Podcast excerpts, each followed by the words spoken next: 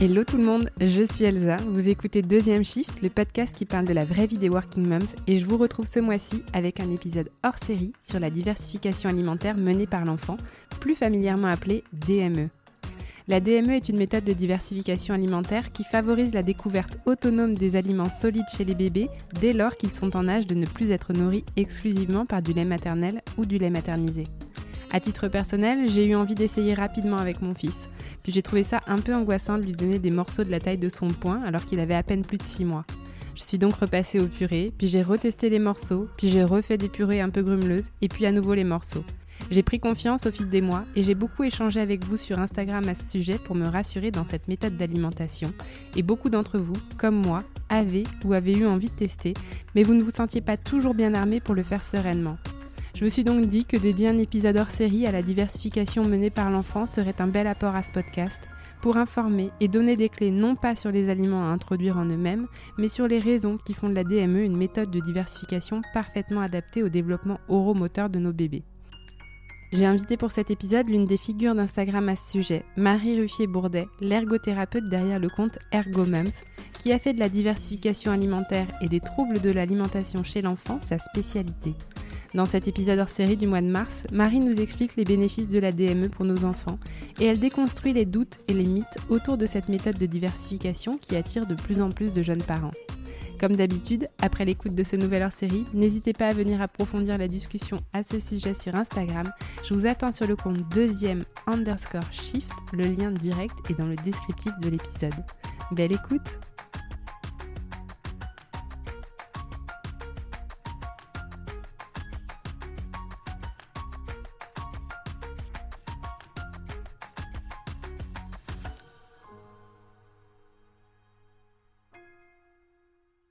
Hello Marie. Bonjour. Je suis euh, super contente de t'avoir avec moi aujourd'hui pour euh, un épisode euh, bonus, un épisode hors série spécial autour de la diversification alimentaire menée par l'enfant. Je t'ai demandé à toi d'intervenir parce que tu as un, compte Instagram qui est très dédié à ce sujet-là et je trouvais que tu étais hyper bien placée pour, pour en parler. Est-ce que pour les personnes qui ne te connaissent pas, tu pourrais te présenter en quelques mots? Bah avec plaisir. Euh, donc moi je suis Marie Ruffier-Bourdet, je suis ergothérapeute depuis 15 ans. Et donc je me suis spécialisée dans l'alimentation de l'enfant et notamment les troubles de l'alimentation de l'enfant. Et donc aussi je suis spécialisée dans l'accompagnement à la diversification alimentaire, quel que soit le chemin qu'on peut prendre. Donc j'ai fait plein de formations diverses et variées, dont une formation sur la DME, euh, parce que effectivement c'est un des moyens qu'on peut avoir pour euh, diversifier l'enfant, où il y a encore pas mal de peur, euh, pas mal des fois de restrictions euh, et que c'est bien de les lever pour essayer de faire qu'elles soient euh, le plus utilisées possible parce que je pense qu'il y a plein de il y a plein de parents en fait qui ne vont pas l'utiliser parce que ça semble compliqué ou dangereux pour l'enfant. On va revenir sur ce qu'est la diversification menée par l'enfant. Est-ce que toi, tu pourrais ben, l'expliquer avec tes propres mots qui seront certainement plus corrects que les miens?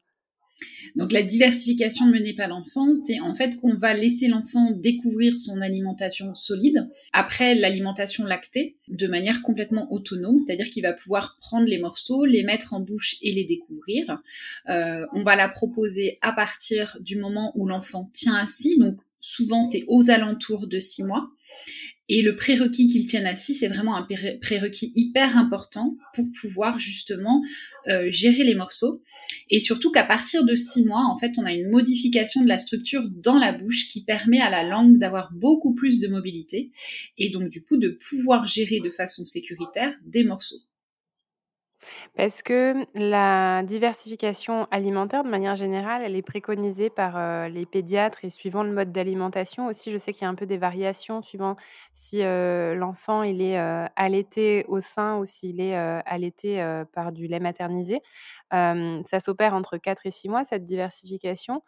Exactement. Il y a deux recommandations. Il y a les recommandations euh, européennes de gastropédiatrie qui propose une diversification entre 4 et 6 mois. Euh, donc bien à 4 mois révolus, ça veut dire quand le bébé rentre dans son cinquième mois. Donc là, pas de choix possible. On commence par les purées parce que bien évidemment, le bébé n'a pas forcément les prérequis pour gérer les morceaux. Et ensuite, l'Organisation mondiale de la santé recommande euh, une alimentation lactée soit par allaitement, soit par biberon avec euh, des préparations industrielles jusqu'à 6 mois. Et ensuite, on propose une alimentation à l'enfant alors, en fonction du choix des parents, on peut commencer par de la purée ou commencer directement en DME ou commencer par de la purée et ensuite aller vers la DME parce qu'on verra aussi que dans la DME, euh, les bébés ne sont pas tous prêts au même moment. Et pourtant, il est quand même important de diversifier au niveau des solides, au niveau des goûts, euh, le bébé à partir de 6 mois. Donc ça veut dire que si bébé tient pas trop assis, moi, je recommande toujours de commencer à lui présenter peut-être des purées en toute autonomie parce qu'on a, maintenant des outils euh, qui permettent à l'enfant de, découvrir tout seul les aliments, même s'ils sont en purée. Et ensuite, de, dès que bébé est prêt au niveau de son développement, de pouvoir aller sur la DME. Oui, notamment dans les, euh, outils euh, dont tu parles, il y a ces fameuses cuillères avec des petits trous un peu crantés, on dirait, qui sont hyper pratiques pour faire manger le bébé tout seul, mais avec des aliments qui sont plutôt mixés. Exactement. C'est-à-dire que les cuillères, effectivement, num num, sont les seules, à ma connaissance, pour le moment, qui permettent en fait un main-bouche complètement autonome de l'enfant. On peut même les donner avant la diversification pour que l'enfant s'habitue à cette coordination entre son, sa main et sa bouche. et elles vont recueillir que ce soit les purées plus lisses qu'on va donner au début, ou des purées beaucoup plus épaisses, ou des risottos, ou des riolets. Donc elles peuvent même nous servir ensuite pour la DME, parce que la DME, c'est bien sûr les solides, mais il faut pas oublier que la DME, c'est aussi préparer l'enfant à toutes les textures. Donc on ne met pas de côté une texture. C'est important qu'un enfant découvre la texture du yaourt, de la purée, de la compote, du risotto, du riz au lait, du, smoothie. Euh, c'est ça qui va lui permettre toutes ces expériences, d'avoir ensuite un panel alimentaire très varié et d'accepter plus facilement les aliments. D'accord, OK. est-ce que toi, tu peux revenir sur, les avantages, de la diversification menée par l'enfant? À la fois, ben, tu le disais pour, tout ce qui est, découverte en autonomie des goûts, des textures, mais aussi sur la partie, physique. Tu as parlé de la position de langue qui évolue, au fil, des mois chez un bébé. Est-ce qu'il y a d'autres avantages, physiques, à la diversification, menée par l'enfant? Alors pour comprendre les avantages, moi j'aime bien toujours repartir du développement de l'enfant. Parce qu'en fait, on va se rendre compte que euh, la DME va suivre le développement de l'enfant. C'est-à-dire qu'à partir de six mois, effectivement, euh, toute la composition organique dans la bouche va, va se modifier chez le bébé et cette langue va pouvoir écraser les aliments au palais. Donc ça veut dire que j'ai la capacité, à partir du moment où je tiens assis, à pouvoir écraser les aliments mous ou croustifondants au palais et pouvoir les avaler. Et à partir de 9 mois, on a la langue qui va se mettre à faire des mouvements latéraux de droite à gauche euh, qui vont permettre un écrasement plus précis. Donc du coup d'avoir des textures un petit peu plus complexes, un petit peu plus fermes qu'on va pouvoir introduire pour le bébé. Donc ça veut dire qu'en gros, si on reprend le développement de l'enfant, l'enfant a les capacités pour euh, gérer les morceaux assez tôt dans son développement. Et la deuxième chose, c'est qu'on sait quand même dans les études actuellement qu'on préconise que l'enfant, à partir de 9 mois, il soit au moins à la purée grumeleuse, ça veut dire des morceaux et de la purée dedans, mais aussi qu'il passe aux morceaux à partir de 9 mois parce que ça améliorerait ensuite l'acceptation des fruits et des légumes. Donc ça veut dire que dans les recos, euh, on peut s'appuyer dessus pour dire qu'effectivement la DME c'est plutôt favorable pour le développement euh, oromoteur de l'enfant parce que c'est important que l'enfant mastique aussi pour le développement au niveau euh, osseux, au niveau de, la dentition, au niveau de, de toute sa face, mais aussi parce que c'est important pour une acceptation gustative et des différentes textures qui sera amené ensuite à manger quand il sera plus grand. D'accord, ok. Il y a aussi une question qui est revenue par rapport à, l'âge des enfants, parce que tu le disais, hein, quand l'enfant tient assis, aux alentours de, six mois, on parlait des neuf mois aussi, à partir du moment où on va dire que les professionnels s'accordent sur la recommandation à présenter des morceaux mélangés à de la purée parfois. Est-ce qu'il y a un moment, un âge auquel l'enfant est trop grand pour commencer à une diversification plus autonome? Alors, au niveau de la littérature, ce qu'on va avoir, c'est que dans le développement de l'enfant, on parle de périodes sensibles. C'est-à-dire qu'on sait qu'il y a des périodes qui sont sensibles sur certaines choses.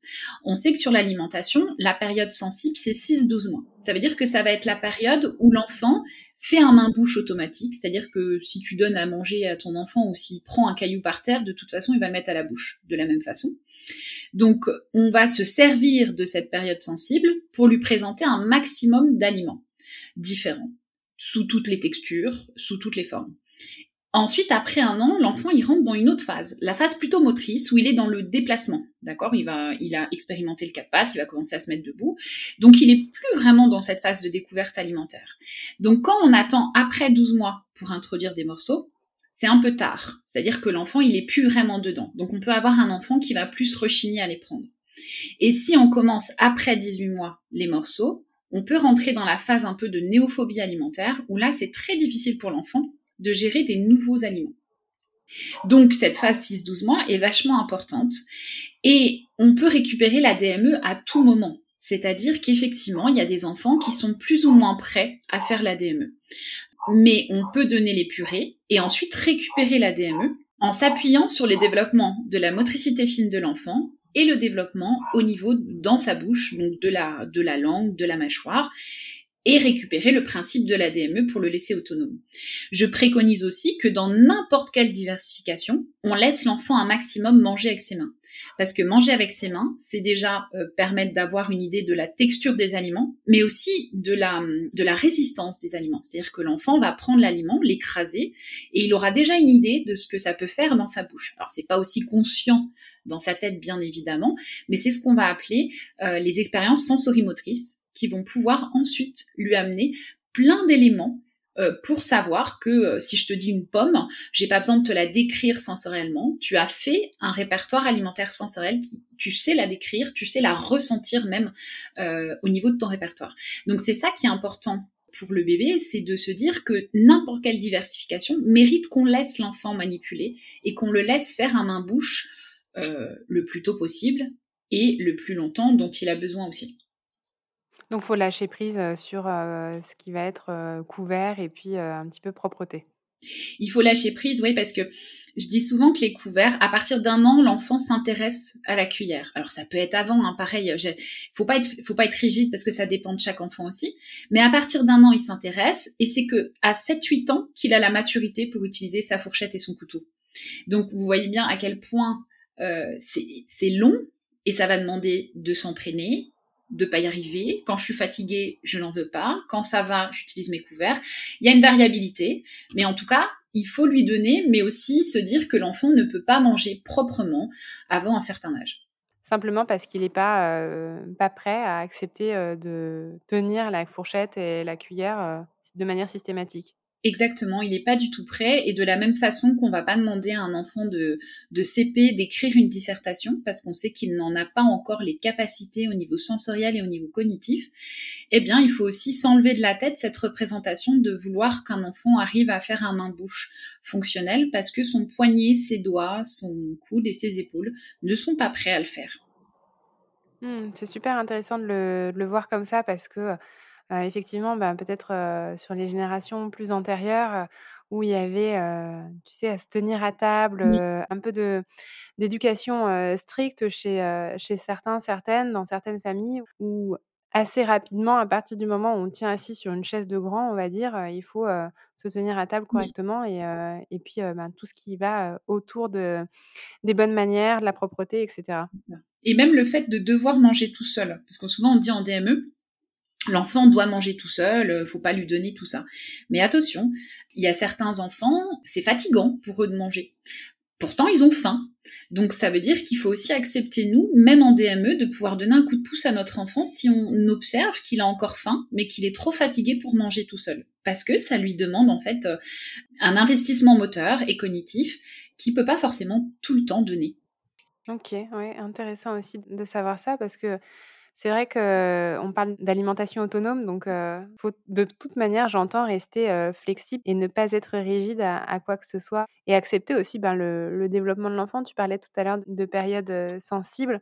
Effectivement, moi je l'expérimente parce que mon fils, il a 14 mois et demi où en ce moment, il joue autant à déplacer les aliments dans l'assiette ou sur le plateau que à les mettre en bouche. Donc la durée du repas est beaucoup plus longue, mais effectivement, ça fait partie aussi d'un développement moteur qui est tout à fait normal pour son âge. Bah oui, 14 mois, il est dans une phase motrice où il découvre. Donc, euh, il, est aussi dans cette phase motrice quand il mange. L'enfant est pas scindé. Et je pense que c'est important aussi peut-être pour rassurer les parents de leur dire que c'est pas rigide la DME. C'est pas, euh, elle s'adapte aussi au développement de l'enfant. C'est-à-dire qu'on peut pas dire on ne donnera jamais à la cuillère ou ne jamais, euh, parce qu'on entend aussi ne jamais mettre dans la bouche de l'enfant le morceau. Mais il y a certains enfants qui ont du mal à toucher. Et ça va être plus facile que les parents prennent le morceau et le mettent devant les lèvres et le laisse découvrir plutôt qu'ils le prennent à la main. Et ça peut être une étape transitoire. Et je pense que c'est vachement important, euh, et les parents sont les experts des enfants, de se dire, OK, cette méthode, elle est géniale, mais mon enfant, qu'est-ce qu'il peut faire à l'instant T? Et en fonction de ce qu'il peut faire à l'instant T, eh ben je m'adapte. Et demain, ça sera peut-être encore différemment et je m'adapte. Mais je garde effectivement cette ligne de conduite de dire que je veux qu'il découvre par lui-même, dans la majeure du temps, ses aliments et qu'il puisse me dire stop, euh, j'en veux plus, j'en veux encore, euh, et, montrer son appétence. Mmh, mmh, mmh. ouais. L'un des freins que beaucoup de parents ont, et et tu en parlais à nouveau tout à l'heure, sur l'un des prérequis absolus pour démarrer la diversification menée par l'enfant avec la présentation des morceaux mous, je le rappelle, pour pour le tout début, aux alentours de six mois, c'est que l'enfant soit assis pour éviter ben, tout risque d'étouffement. Et ça, c'est l'une des craintes que beaucoup de parents ont avant de se lancer dans, dans la DME. Et ce qui est vrai, c'est quand on voit un enfant qui prend un morceau, des fois un peu, un peu gros, quand c'est des petits bébés, on le voit avoir ça dans la bouche et on a, on a envie de réagir parce qu'on a peur qu'il s'étouffe. Est-ce que tu peux en parler et en dire quelques mots par rapport au risque d'étouffement Comment ça se passe, la fausse, fausse route, par la fausse couche, la fausse route en termes moteurs au niveau de, bah, de l'enfant? Alors déjà, il faut se dire qu'une fausse route, ça peut apparaître avec des liquides, avec de la purée. En fait, c'est pas réservé aux morceaux, hein, la fausse route. Est-ce que tu peux préciser ce qu'est la fausse route exactement? Parce que ça, c'est un terme euh, moi que j'ai découvert en étant parent et je le savais pas quand je le, enfin, je savais pas exactement ce que c'était avant de m'intéresser à la diversification. Ouais. Alors exactement parce qu'en fait, il y a deux, il y a deux systèmes, deux grands systèmes. Tu as le nauséeux et ce qu'on va appeler l'étouffement partiel ou l'étouffement total.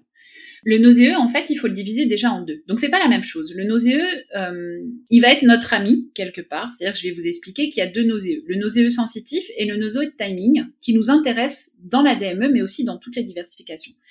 Le nauséeux sensitif, le bébé naît avec. C'est-à-dire que bébé est très bien fait. Euh, il est fait pour avoir du lait. Donc ça veut dire que dès qu'on va lui proposer une autre texture, un autre objet, il va avoir un réflexe nauséeux qui est au début très antérieur quand il naît. Ce réflexe nauséeux, grâce aux explorations orales, grâce aux mains-bouches, grâce aux petits hochets, grâce aux explorations alimentaires, va reculer et on estime qu'il est à peu près postérieur, là où il doit être, vers 9 mois. Donc vous voyez, tout concorde. 9 mois, mm, mm. passage au morceau, et le nauséeux est postérieur. Et ensuite, on a un deuxième nauséeux qui s'appelle le nauséeux de timing, qui est un nauséeux qu'on a toujours. C'est-à-dire que si vous mâchez mal, euh, si vous essayez d'avaler un médicament trop gros, ça ne va pas passer. On est bien fait, c'est-à-dire que si le morceau n'est pas assez mâché, en fait, il ne peut pas passer notre carrefour aérodigestif pour protéger nos voies aériennes. Et c'est souvent celui-là qu'on voit, euh, c'est-à-dire que l'enfant mastique pas assez, n'écrase pas assez, essaye de déglutir, et là le morceau ne passe pas, et donc il va faire un nauséeux qui va remonter, voire avec un vomissement. Il est très impressionnant, mais l'enfant n'est pas en danger. Là où on peut le mettre en danger, c'est quand on y va avec le doigt ou quand on essaye d'aller enlever le nauséeux en libérant de ce morceau au risque de le pousser plus loin. Et donc de l'autre côté, on a les étouffements partiels et les étouffements totals. Donc un étouffement partiel, c'est qu'en fait l'enfant, euh, il n'y a pas une obstruction totale de la trachée, ça veut dire que l'enfant respire toujours, mais euh, le morceau est quand même passé en dessous du carrefour aérodigestif. Donc il essaye de se libérer, mais il pleure il respire. Et donc, euh, nous, il faut que, il faut faire aussi attention de ne pas aller le pousser plus loin. mais on peut aller euh, à l'hôpital se faire aider, voir un médecin pour qu'il nous aide à enlever le morceau si l'enfant n'arrive pas à l'enlever tout seul. Il peut l'enlever tout seul grâce à la toux. D'accord? La toux, c'est aussi un mécanisme automatique qui va faire ressortir. Et ensuite, si l'enfant a une obstruction totale, ça veut dire qu'il n'y a plus d'air euh, qui passe, eh bien là, c'est une urgence vitale avec euh, des gestes de premier secours qu'il faudrait tous savoir, qu'on soit en DME ou dans une autre diversification, afin de pouvoir désobstruer rapidement, et là c'est une urgence où on appelle le 15 tout de suite, euh, désobstruer rapidement l'enfant ou l'adulte, hein, parce que ça arrive aussi chez les adultes. Donc voilà, donc bien faire la différence entre les nauséeux qui sont entre guillemets là pour nous aider et l'étouffement qui est un autre phénomène qui peut mettre en danger la vie de l'enfant. Et donc la fausse route, c'est l'étouffement. Ouais, c'est une manière générique, c'est plutôt l'étouffement, effectivement. D'accord, ok. Et donc, tu le disais, il n'y a pas un risque plus fort avec les morceaux qu'avec avec, la purée ou la compote d'avoir une fausse route? Non, il n'y a pas de risque plus fort. Simplement, qu'on soit en DME ou pas en DME, quand on donne un morceau, l'enfant doit être assis, tenir assis et assis sur une, assise stable avec si possible un appui des pieds, puisque l'appui au niveau des pieds me permet de me basculer en avant et de m'aider à faire sortir le morceau en fait. D'accord. Ok, ouais, ça c'est intéressant aussi parce que bah, je me rends compte que moi en fait il n'y a pas de... Il a pas de support pour les pieds sur ma, ma chaise haute c'est important pour euh, aussi la stabilité. Souvent, j'encourage à, euh, quand je mets, puisque je suis aussi formatrice en alimentation, donc je forme les ergothérapeutes et d'autres professionnels de santé. Euh, des fois, je leur dis, essayez de manger sur, vous savez, les tabourets de bar avec une jambe en l'air et vous allez voir en fait que vous êtes instable.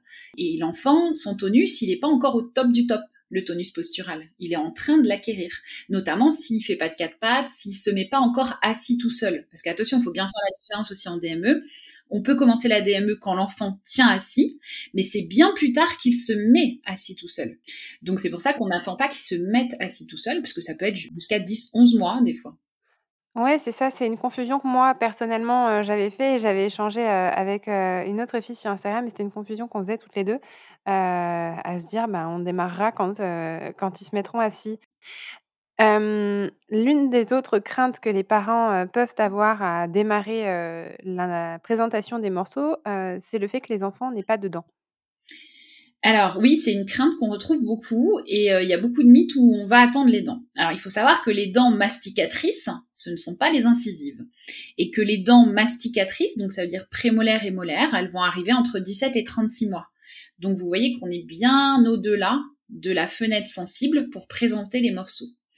Et en plus, le bébé, pour faire un écrasement et une mastication, il n'a pas besoin d'avoir ses molaires en fait. Il a ses gencives qui vont lui permettre et surtout les muscles euh, de la mastication qui vont lui permettre en fait de faire un, un écrasement très fonctionnel qui va permettre de détruire l'aliment et de le rendre en purée.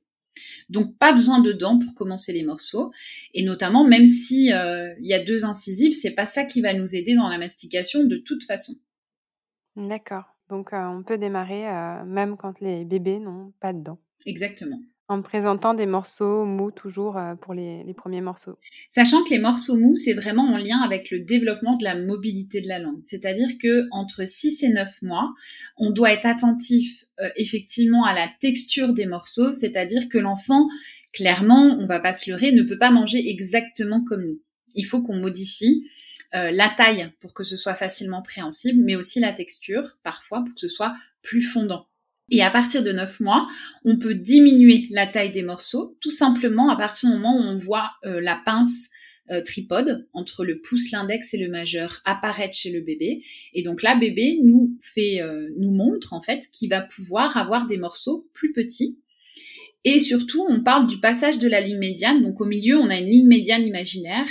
Et au début, le bébé ne la croise pas. C'est-à-dire qu'il va pas utiliser sa main droite pour aller chercher un objet à gauche. Il va chercher sa main l'objet gauche avec la main gauche. Au bout d'un moment, il croise et le développement est super bien fait parce qu'il commence à croiser quand sa langue commence à croiser aussi à l'intérieur, donc à faire des mouvements latéraux. Oui, comme quoi tout est coordonné. Tout est parfaitement coordonné. C'est-à-dire quand on reprend le développement euh, moteur global, moteur fin et oromoteur, en fait, tout va avec. Oui, Ouais et l'une des questions que, j'ai reçues aussi, c'est, une maman qui travaille comme, beaucoup, qui écoutent ce podcast, et qui me disait qu'elle avait le temps, elle, de faire, de la DME que le week-end. Est-ce qu'on peut donner des purées la semaine et faire, plutôt de la DME le week-end quand on a le temps à la fois de préparer, à la fois de passer du temps à table avec l'enfant, de de nettoyer, de ranger et cetera, sans qu'en fait les efforts en DME pour faire découvrir, les textures, à l'enfant soient un petit peu, vaines dans la mesure où c'est pas systématique? Absolument, on a totalement le droit et surtout ce n'est pas risqué pour le bébé. Souvent je dis que le bébé c'est un expert sensoriel, c'est-à-dire qu'il faut savoir qu'à la naissance il arrive, euh, le nouveau-né qui vient de naître, il sait faire la différence entre le liquide amniotique de sa maman et un autre liquide amniotique. Donc ça veut dire que sensoriellement il a déjà des outils qui sont très très performants. Et donc une purée en bouche et un morceau en bouche, eh ben, sensoriellement, ça sera pas les mêmes infos et ça ne déclenchera pas le même patron moteur. C'est-à-dire qu'effectivement, la purée, euh, ma langue recule, et euh, elle va euh, faire une propulsion pour euh, déglutir ma purée. mon morceau, soit ma langue va s'élever pour l'écraser au palais, soit elle va passer de gauche à droite pour faire une genre de mastication, d'écrasement. Mais on voit bien que c'est pas du tout les mêmes patrons moteurs qui vont être mis en place. C'est comme nous, c'est-à-dire que si vous mangez votre purée saucisse, votre purée, vous la mangez pas de la même façon que votre saucisse. Vous vous adaptez. Et si je vous bande les yeux, vous serez capable d'avaler la purée correctement et d'avaler votre saucisse correctement, même si vous les voyez pas, parce que vos systèmes sensoriels dans la bouche sont capables de détecter si c'est dur, si c'est mou, si c'est liquide. Et c'est la même chose pour le bébé. Il va s'adapter. Donc, euh, au contraire, euh, c'est pour ça que je pense que il faut encourager les mamans si elles veulent le faire le week-end, effectivement, quand elles ont plus de temps, à le faire le week-end et que c'est toujours un plus euh, dans la découverte alimentaire de l'enfant. Ça sera jamais un moins. Ouais, donc c'est aussi un peu ça, déconstruire un petit peu le dogme de soit je fais une diversification, traditionnelle, heu, purée compote, soit je fais une diversification, menée par l'enfant, mais il y a encore une fois, pas de pas de cadre où, l'un empêche l'autre, et vice versa. Non, je pense qu'il faut jamais être extrémiste parce qu'en plus, en, travaillant avec les bébés, les jeunes enfants, on n'a pas un chemin. On a autant de chemins que d'enfants. Et moi, souvent, je dis, j'ai ma boîte à outils pour aider les mamans. Euh, mais je leur dis pas c'est cet outil qui va marcher. Parce que des fois il marche pas même si d'après ma clinique je me dis il peut marcher. Euh, parce que chaque enfant est différent. Donc euh, je pense qu'en diversification aussi il faut se dire que notre enfant est, différent d'un autre qu'il a son rythme qu'il a ses appétences qu'il a ses, ses vécus aussi au niveau de l'alimentation et que c'est pour ça que moi j'aime bien transmettre même via la page Instagram la connaissance du développement de l'enfant. Parce qu'à partir du moment où on se dit ben j'observe ça ça ça chez mon enfant ok il est prêt je peux me lancer. Eh ben du coup on, on sait très bien ce qu'il a envie ce qu'il a pas envie. Et que surtout je préfère une, une DME entre guillemets on va dire mixte mais dans un plaisir total que ce soit de la part des parents, de la part de l'enfant, plutôt, que dans une DME stricte où les parents se mettent une pression euh, ou mettent involontairement la pression à l'enfant aussi parce qu'il faut que ce soit comme ça, pas autrement. Et, et du coup, on serait plutôt dans des émotions pas très positives sur le repas. Et on sait à quel point c'est pas la quantité qui compte en alimentation, c'est la qualité de l'exposition alimentaire. Donc plus vous allez présenter des aliments de façon qualitative à votre enfant, avec une émotion positive, bah, meilleur sera le repas et plus il aura envie de découvrir les aliments. Est-ce qu'aujourd'hui, il y a des, heu, études qui, heu, démontrent que la DME, heu, favorise, le fait que les enfants, soient moins difficiles, on va dire, plus tard, en tant que qu'enfants plus grands ou jeunes adultes? Alors il y a des études, alors c'est pas encore des études euh, avec des données probantes euh, de haut niveau de preuve, parce que dans études scientifiques, il y a plusieurs études scientifiques, il y a plusieurs euh, niveaux d'études scientifiques. et après, ce qu'on pourrait se dire, c'est que dans une étude rondement menée ou le mieux possible menée, il faudrait changer déjà le mode de diversification classique de l'enfant, c'est-à-dire qu'à 9 mois, tous les enfants devraient avoir des morceaux, pour justement pouvoir mettre en avant que si on propose plus tôt, ça serait encore meilleur. Donc euh, il y, a des, émergences de preuves qui sortent, euh, mais aussi il faut euh, voir la population qu'on a, c'est-à-dire que si effectivement on met DME versus un enfant qui commencerait que les morceaux à 12 mois, forcément on va avoir un décalage, mais c'est pas ce que au niveau du développement moteur l'enfant peut faire. Donc c'est pour ça que voilà, j'ai lu des études que effectivement ça montre une meilleure appétence pour les morceaux. Euh, ça montre aussi que l'enfant a moins de risques d'obésité. Ça montre aussi qu'il n'y a pas forcément plus de risques d'étouffement. Mais après, je les prends quand même avec des pincettes parce que euh, peut-être que la cohorte, elle n'est pas encore hyper bien euh, ciblée et que c'est aussi nous, notre mode de représentation de la diversification qu'il faudrait changer. Et le regard change grâce à la DME. OK, non, mais c'est vrai que c'est, une façon aussi amusante, je trouve, en tant que parent, de faire découvrir l'alimentation, aux enfants parce qu'il y a effectivement cette découverte, du du toucher et quand on se met, dans un mode de découverte par les morceaux, qu'on les voit manipuler les, les morceaux, c'est effectivement beaucoup moins frustrant que, quand, le bébé veut manipuler, de la purée où là, on sait que de toute façon il y a très peu qui va arriver dans la bouche s'il se sert tout seul avec ses petites mains. Exactement, ouais. Et pourtant, euh, le, ce que je dis aussi, c'est qu'il y a certains bébés, pareil, qui ont besoin de toucher leur purée avant de la mettre en bouche. Euh, et que ça peut être une nécessité pour certains enfants qu'on va devoir accompagner aussi. Et nous, en tant que parents, lâcher un peu prise sur le fait de, de manger, j'aime pas ce terme-là, mais proprement. Parce que qu'en fait, l'enfant euh, a des besoins qui sont pas nous nos attentes. Hein. Lui, que notre sol soit propre, clairement, c'est pas sa priorité, c'est la nôtre. Euh, lui, ce qu'il veut, c'est découvrir et expérimenter. Oui, et puis c'est toujours, euh, je trouve, euh, enfin moi j'avais une, une, un conseil de ma pédiatre que j'avais trouvé vraiment chouette, c'était de dire qu'il fallait garder le plaisir à table et que la diversification, c'était principalement de faire découvrir mmh. les autres, les autres textures et les autres goûts que, que le lait maternel ou maternisé, mais voilà, qu'il fallait garder le plaisir parce que sinon on allait en faire un enfant phobique de, de mmh. l'alimentation. Exactement, et là, elle a, tout dit ta pédiatre, c'est-à-dire que on devrait baptiser ou rebaptiser découverte alimentaire plutôt que diversification.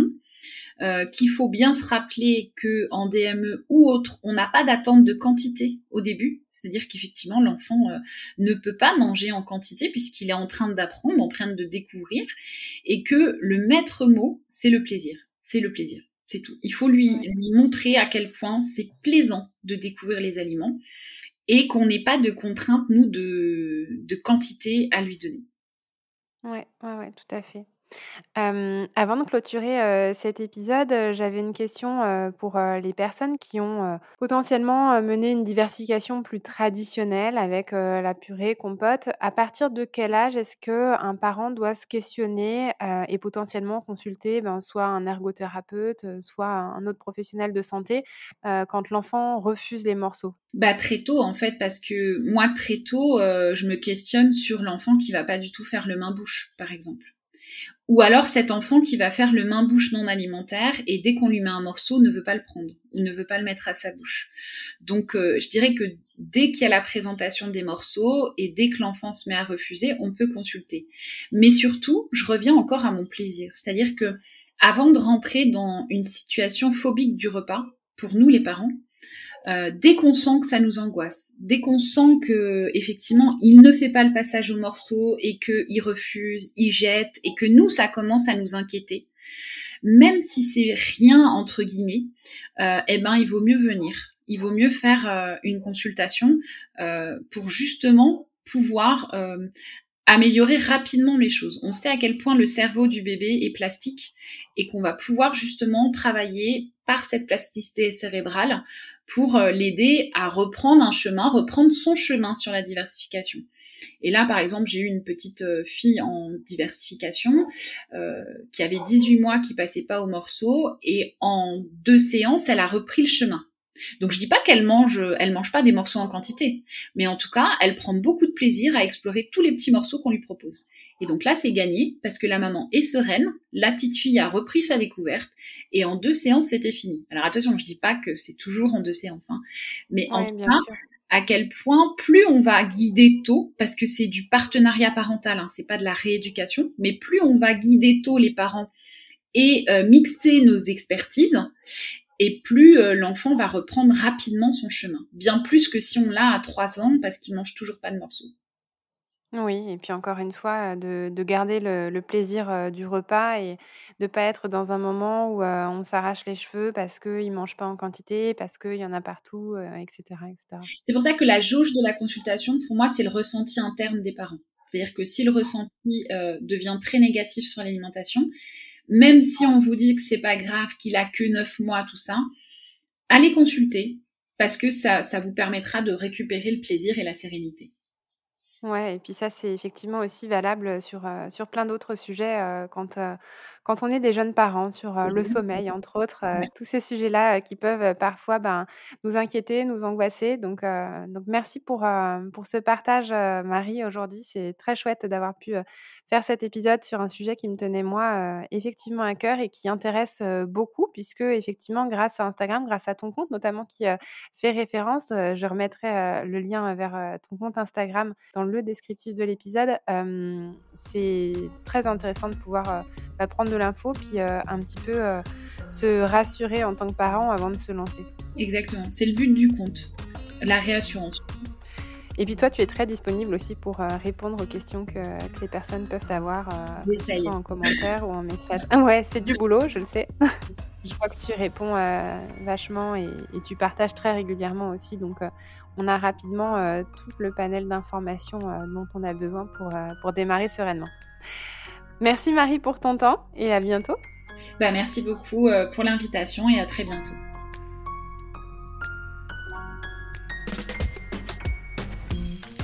Cet épisode est maintenant terminé. J'espère que vous avez pris autant de plaisir à l'écouter que j'en ai eu à l'enregistrer. Si l'épisode et plus généralement le podcast vous plaît, je compte sur vous pour en parler, le partager et mettre une note et un commentaire sur Apple Podcast. Ça m'aide à faire connaître et à faire grandir la communauté Deuxième Shift. Je vous invite aussi à me rejoindre sur l'Instagram de Deuxième Shift pour avoir vos retours sur cet épisode. C'est également via ce réseau que je vous partage plus de choses sur mes invités et ma propre expérience de Working Mom. J'y crée une communauté bienveillante, inspirante et décomplexée quant à nos galères et nos succès carrière et maternité.